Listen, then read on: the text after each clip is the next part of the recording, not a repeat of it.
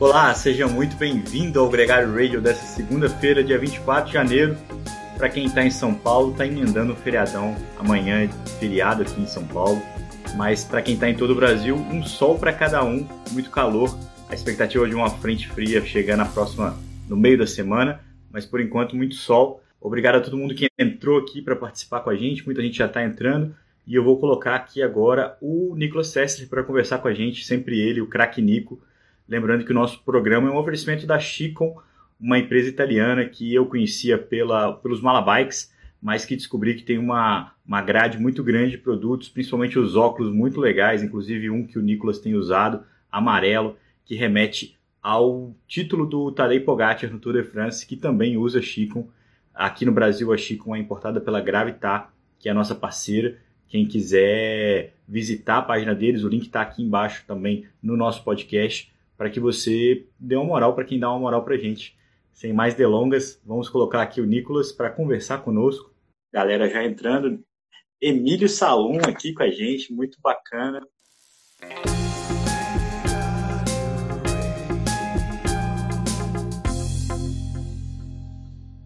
Ei, Nico, bem-vindo. Fala, capitão. Tudo, Tudo na paz? Tudo na paz, de volta a São Paulo. Já na iminência de me despedir de você, né, cara? Tava lembrando, o Facebook me lembrou que exatamente um ano a gente fez esse mesmo papo.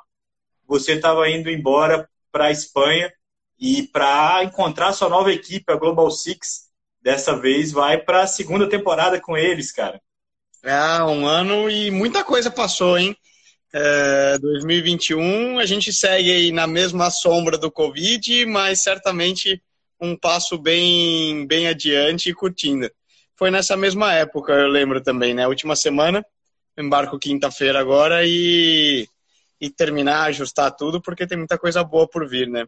Pô, com certeza tem muita coisa boa por vir. Falando em coisa boa, é, queria mencionar aqui ao vivo a quantidade de gente que elogiou o programa, o Gregário Radio de semana passada com a, o Nildo, falando do projeto da Swift, que é a décima equipe continental é, brasileira, com licença UCI. A gente já teve aí as clássicas Scott, Memorial, Datarro, algumas que a gente até esqueceu, como a Iron Age, que era um projeto do Edgardo Simon.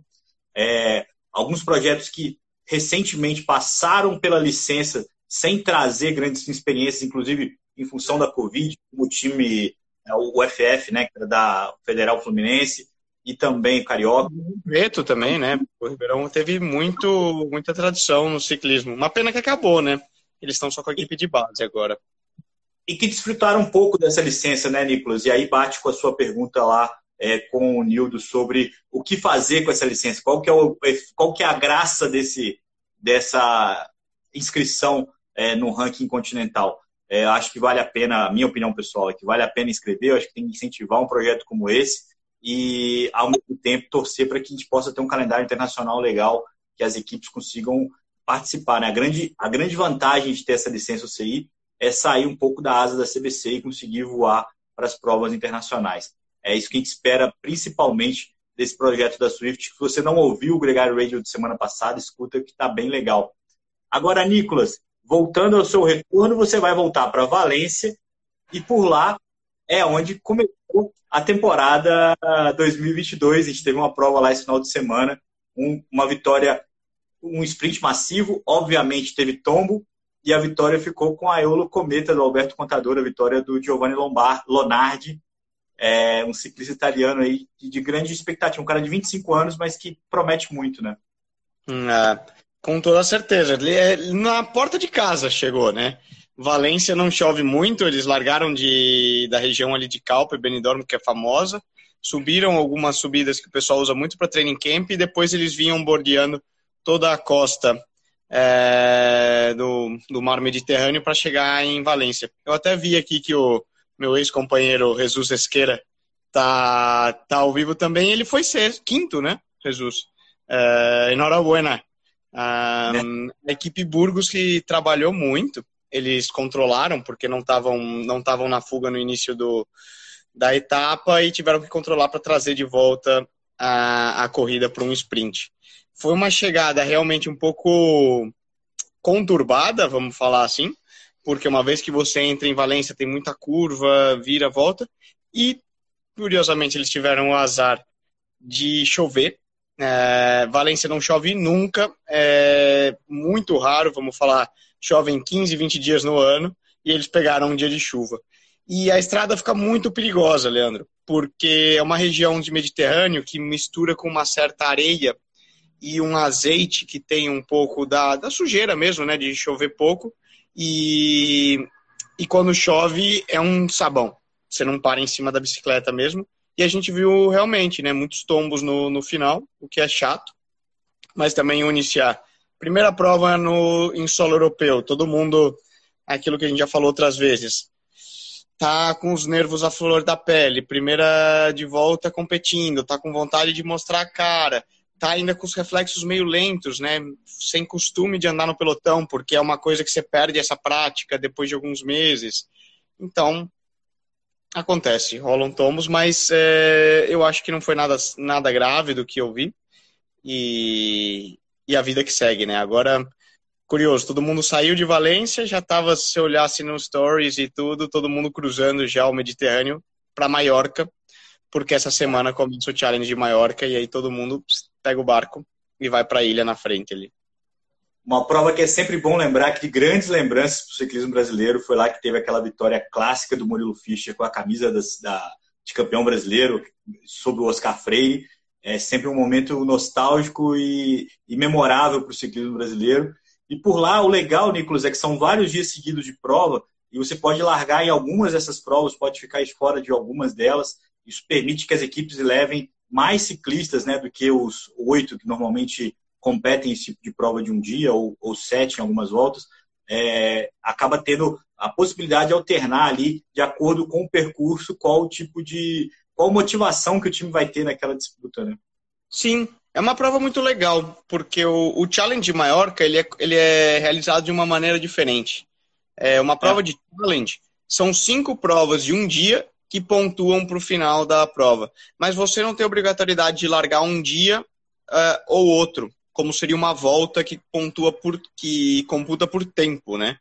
É, elas são cinco provas separadas, como se fosse um campeonatinho, só que elas são cinco provas na sequência na mesma semana. O que faz com que muitas das equipes utilizem como um training camp. Por quê? Ela larga um grupo de ciclistas na primeira prova, dá uma mesclada para segunda, terceira, quarta, quinta, assim por diante. Então a gente vê, por exemplo, a seleção de atletas que vão para o Challenge Maiorca pô, você vê lá 10, 12 nomes na, na Movistar, na Trek, nas, nas principais equipes que vão competir, porque elas vão fazendo esse, esse blend mesmo. Com a ideia mesmo de ir dando ritmo de competição para a equipe e, e, tirando aí, saindo desse modo, tirar a ferrugem das pernas pós, pós-inverno. Era muito comum, eu lembro, é, no primeiro ano que eu corri, na Burgos, e eles falavam, é, você tinha no Challenge de Maiorca na época de Indurain e, e esse pessoal, eles corriam o challenge, depois terminava, pimba, tubular e bomba nas costas, mais é, 100 quilômetros para ir acumulando. E no outro dia voltava a largar. Eles usavam para treinar mesmo, né? Hoje mudou. Todo mundo que entra, entra para ganhar e não tem, não tem brincadeira. Mas é uma prova que fica nesse aí, treinão de luxo, vamos falar, né?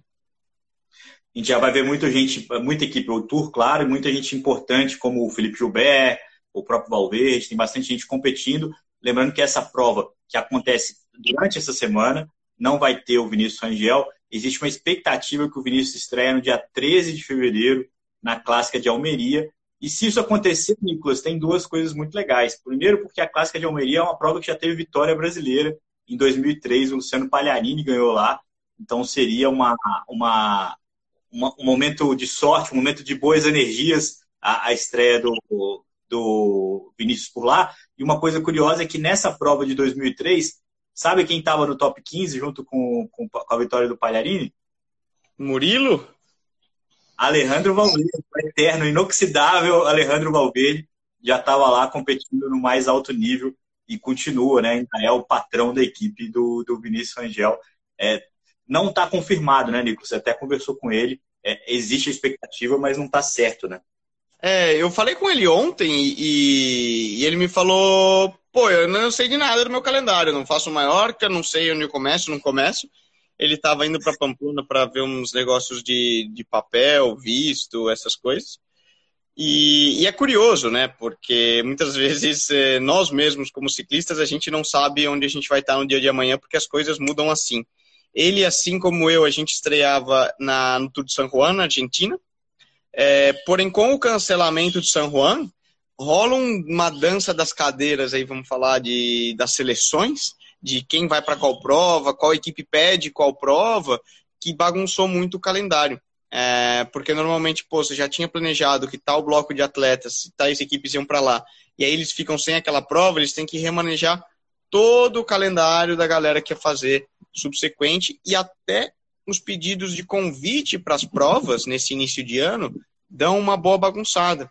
Porque às vezes você tem uma equipe, vamos pensar, é, que fosse fazer lá, estou chutando, não sei exatamente, mas vamos supor que a Israel fosse correr o Tour de San Juan é, com um bloco de atletas que ia preparar já as clássicas. De repente, ela fica sem o Tour de San Juan, é, com aquele bloco de clássicas que era importante. Aí ela fala, putz, agora eu vou ter que remanejar, eu não ia correr aquela prova na Espanha, não ia correr aquela prova na França, mas eu vou pedir o convite porque agora meus atletas estão sem prova. E aí isso vem tendo todo um efeito dominó, é, é. Que soma-se um pouco de incerteza. É o caso do, do Vinícius. Vamos torcer para que seja verdade, né? Que, que ele estreie efetivamente em, em Almeria. E aí tem aquele risco que você até pontuou já nos programas anteriores, porque em fevereiro tem muitas provas no, no Oriente Médio, né? E, e ali, uh, essa transição, tanto na ida quanto na volta, tem todos aqueles testes de Covid e, e tudo mais que podem afetar. É, por exemplo, o francês da G2R, o Bernard Conesfroy, não vai para o Challenge de Maiorca porque testou positivo. E aí embaralha ainda mais, né, cara? Você já tem alguma previsão do que, que a Global Six vai correr, do que, que você é, pretende correr né, nos próximas semanas? A gente vai começar em março, isso já está certo.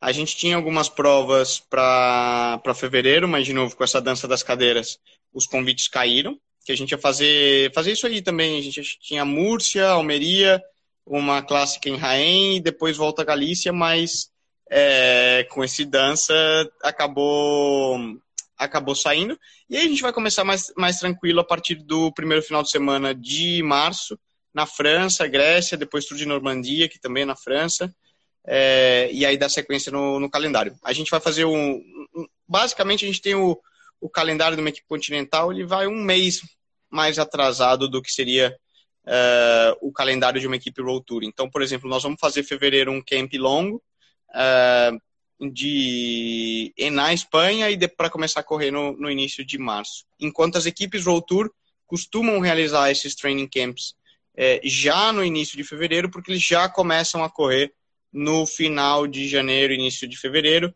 para estarem em pico em março nas clássicas, por exemplo. Aí você tem Paris-Nice. Então dá um, um trabalho um pouco diferente.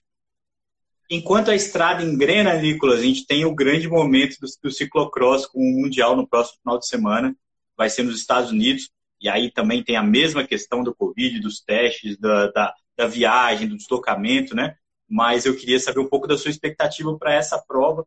A gente tem aí tanto a Mariane Voss quanto a, Lucinda Brenda. A Mariane Voss ganhou esse final de semana, chega motivada e chega dosando muito bem o esforço dela, diferente da Lucinda que conseguiu ter uma, um domínio, inclusive ganhou a, o circuito né, da Copa do Mundo, é, a, a Marine Vos vai dosando até pela, pela idade, né? E, mas vai chegar num grande momento para o Mundial. Que, qual é a sua expectativa para essa disputa? Ah, é, vai, né? Ela, falando do feminino em si, que, que, que, a gente acompanha bastante, é difícil apostar que uma holandesa não vai ganhar. É, porque você tem a Celina Alvorado, você tem a Marianne Vos, você tem Lucinda Brandt, entre, entre outras que estão andando muito forte. A Marianne Voss, ela optou por começar mais tarde, a gente já começou, comentou isso, né? E parece que ela está realmente acertando a mão. Ela ganhou o campeonato holandês, ganhou a última etapa da Copa do Mundo agora e vai entrar forte. Ela não reconhece. Ela, ela fez uma temporada, como você falou, mais conservadora, frente ao que foi a Lucinda Brandt, que já começou do início da temporada, ganhou o geral da World Cup e tal e veio atual campeã do mundo e veio arrematando tudo desde o do início. O circuito de Fayetteville nos Estados Unidos foi o circuito sede das primeiras etapas da Copa do Mundo. Então teve gente que já viajou para lá, já reconheceu. Mas a expectativa, estava até dando uma olhada nas condições climáticas, é que, que elas fiquem bem por volta ali de zero graus, menos alguma coisa, o que deixa o circuito mais duro. É, na, na medida que congela, o chão fica um pouco mais duro e mais rápido, porque é um circuito de muita areia e tudo. E a expectativa é que seja uma prova mais rápida do que foi na Copa do Mundo uh, no, alguns meses atrás. Então vai ser certamente uma prova bem legal de acompanhar. No masculino, a gente não vai ter o clássico Vanderpool versus Walt Van Aert, então a gente vai ter uma novidade. Mas não quer dizer que fica por menos, né? Porque a gente vai ter uma disputa bem legal com o Thomas Pitcock, Eli Iserbit, eh, Lars van der Haar, Michael van Turnhout, Ton Aert, eh, Swick.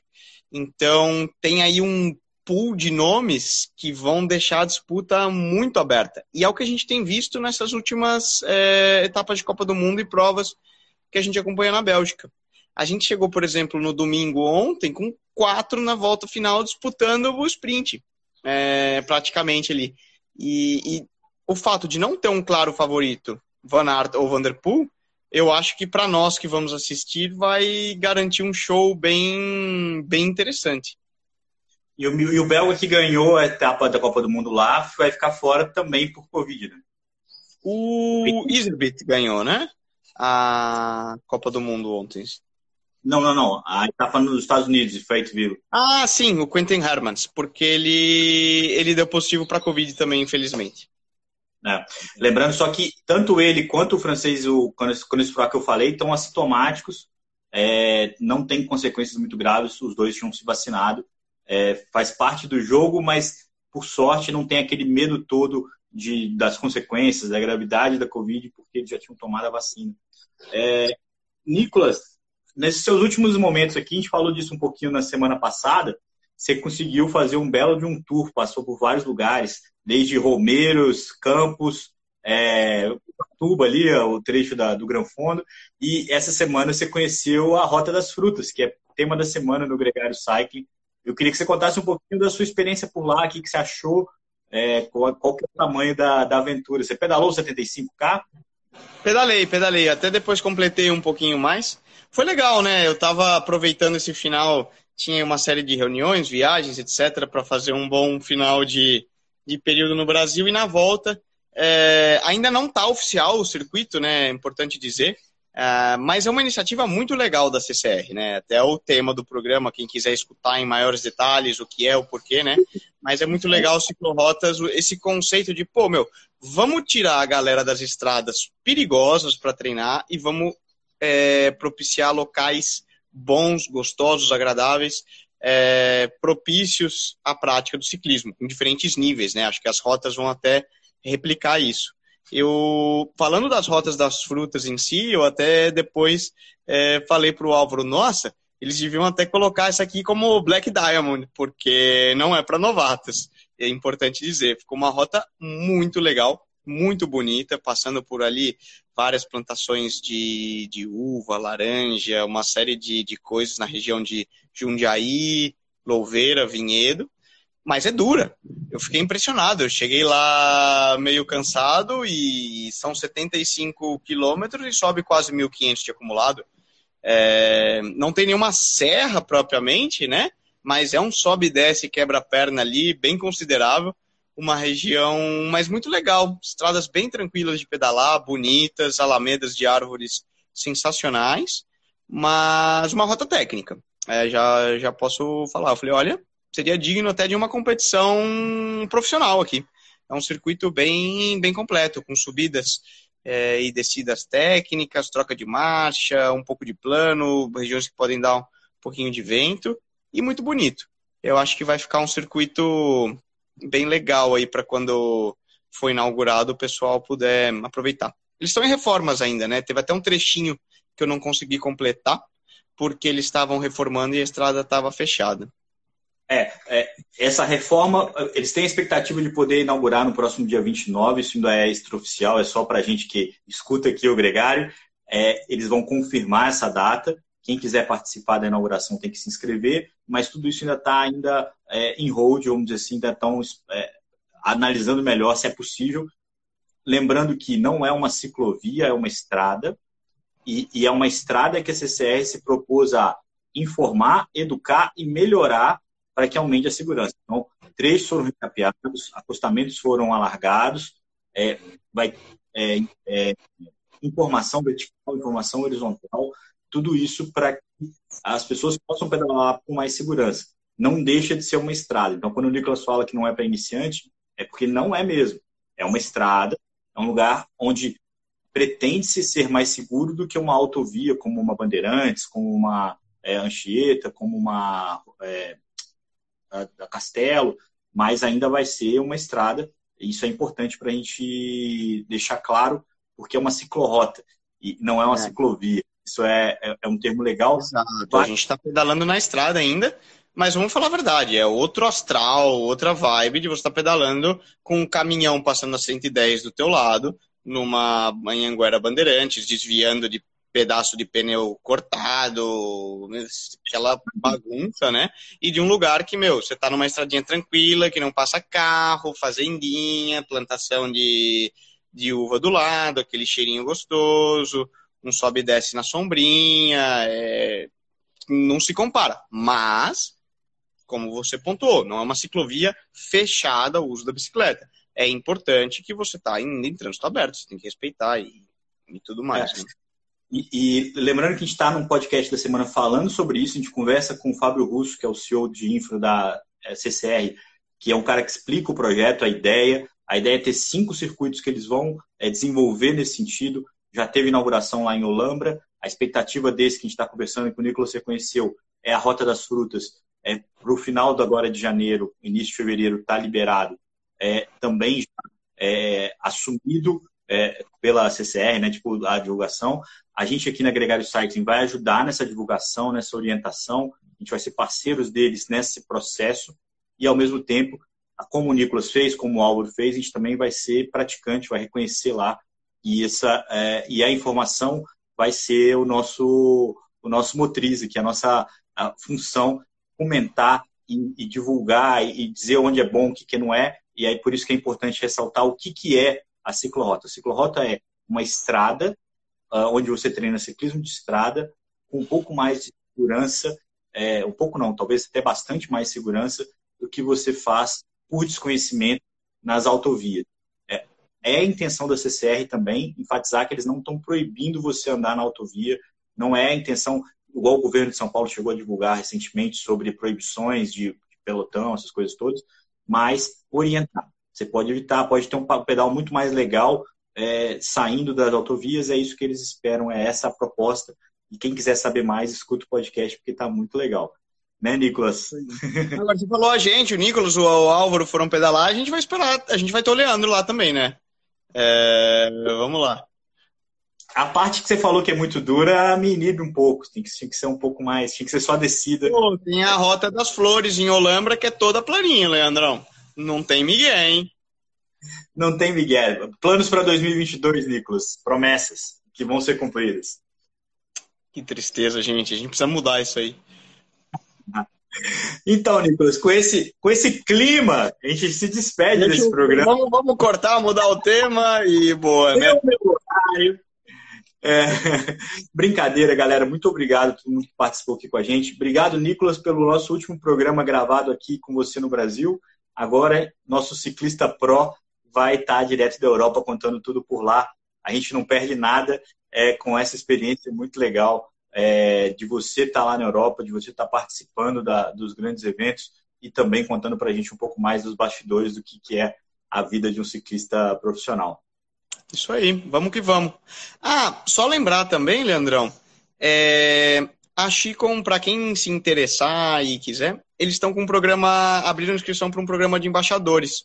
Eles que são é, nos apoiam aqui no programa, é importante dizer, você que está escutando e quer se inscrever, a gente vai deixar o link aqui hoje no Stories e depois também é, no nosso Linktree. Você pode se inscrever e, quem sabe, ser selecionado para ser um embaixador da, da Chicom e trabalhar com eles. Pode ter certeza que você não vai se arrepender, vai ser muito legal. Esse é um programa global, né? A gente tem aqui no Brasil algumas pessoas importantes que são parceiras da Chico, além de você, é, como o Hugo Prado Neto, o Gideone Monteiro, a Laís Sais, uma galera legal que, que já usa Chico, e é um programa que abre espaço para qualquer amador, para todo mundo se inscrever lá e participar. O link vai estar tá nos nossos stories aí, junto com o Horário Radio, que você pode ouvir sempre ou no feed do Instagram ou no seu player de podcast favorito. Nicolas, um grande abraço e até segunda-feira que vem. Vamos que vamos, vai ter muita coisa. Agora tá arrancando a temporada e forte. Legal, cara. Um grande abraço para todo mundo e até a próxima segunda. Valeu.